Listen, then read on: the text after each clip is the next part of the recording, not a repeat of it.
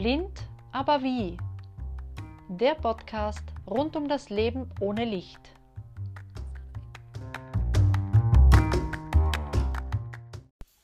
Was ist das für ein Instrument?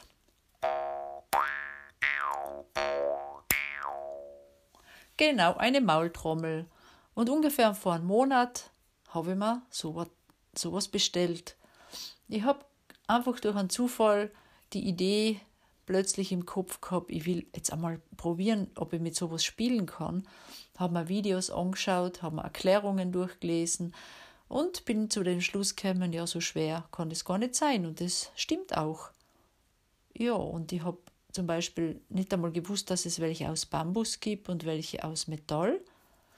Und ganz die ursprünglichen Maultrommeln, die hat es wirklich aus Bambus gegeben. Da hat man die natürlich selber geschnitzt und dann erst später hat man die metallenen hergestellt. Und die haben auch verschiedene Formen. Ich habe zum Beispiel jetzt ganz eine langgezogene, die so lang ist wie ein doppelter Kugelschreiber, etwas flacher, so wie wenn man einen Kugelschreiber flach drückt. Und von der Breite her ist es dann auch so ungefähr eineinhalb Zentimeter und hat auf einer Seite, kann man fast sagen, bis zur Hälfte herein ist es einfach nur der Haltebereich, also wie einfach nur ein langes, flach gedrücktes Teil. Und in der Mitte ist dann ein kleiner offener Teil, wobei oben und unten ganz ein schmaler Bügel weitergeht, also eigentlich nur die Verlängerung von dem Haltegriff, aber ganz dünn und in der Mitte ist es frei. Und in dieser Mitte drin, in diesem Fenster, schwingt die sogenannte Feder oder Zunge. Die kommt eben vom anderen Ende herein vom anderen Ende des Kugelschreibers. Da ist auch so ein kleines Holzstück, also das ist alles aus einem geschnitzt. Das ist aber beweglich, das äußere Ende. Da lässt sich die Zunge oder Feder durch dieses Fensterle, sage ich einmal, aus- und einschwingen, wenn man ganz rechts außen das Ding bewegt. Wenn man jetzt links den Haltebereich hat und rechts dieses bewegliche Ende, dann schwingt diese Feder in der Mitte vor und zurück. Wenn man sich das jetzt so vorstellt, dass man diesen flach gequetschten Kugelschreiber quer vor sich hat und dann genau den Bereich vom Fenster vor die Lippen gibt, dann einfach einmal ohne irgendwas zu machen, mit leicht geöffneten Zähnen und die Lippen direkt auf diese ganz schmalen Bügel drauf, wo innen drin die Feder schwingt und dann diesen beweglichen Teil mit dem Daumen oder mit dem Zeigefinger zupft, dann entsteht ein Ton. Die Maultrommel an sich hat einen Grundton und bei meiner ist es das D und es geht alles von dem Ton aus und es entstehen eigentlich dann erst die Obertöne, wenn man mit dem Mund verschieden große äh, Resonanzkörper erzeugt. So wenn man den Mund ganz groß und weit macht, dann wird ein tiefer Ton.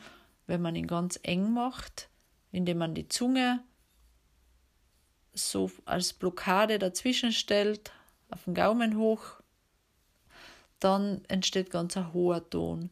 Und somit kann man dann variieren und Töne erzeugen. Ich spiele euch einmal das vor.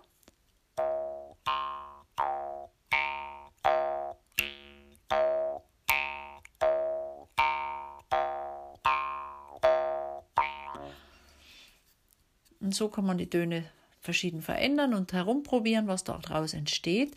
Können auch ganz tolle Effekte entstehen. Und man kann zum Beispiel, indem man Luft durchbläst, kann man wieder andere Effekte erzeugen.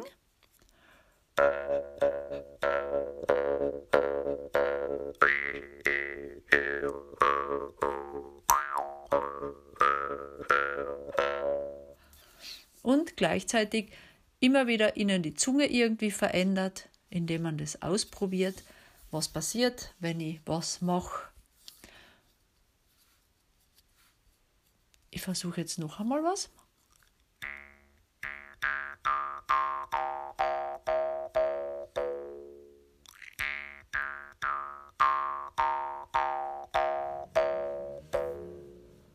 Da hört man schön die Obertöne heraus. Also der Grundton ist immer der gleiche, der tiefe. Und dann spielt der Oberton von hoch nach tief. Oder kann man natürlich auch umgekehrt machen, indem man eben die Mundhöhle vergrößert oder verkleinert. Und man kann auch Laute machen, sowas wie na na na oder lala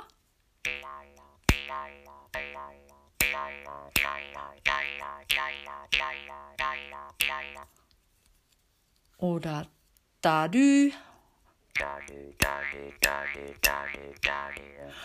Oder alles irgendwie kombinieren und man kann da ähm, Erfindungen dazu machen, wie sie einem gerade in den Kopf kommen oder ausprobieren, was passiert, wenn man welche Laute sagt. Und kann man, kann man ganz schön tolle Effekte erzeugen. Ja, zum Abschluss probiere nochmal ein Stickel zu spielen.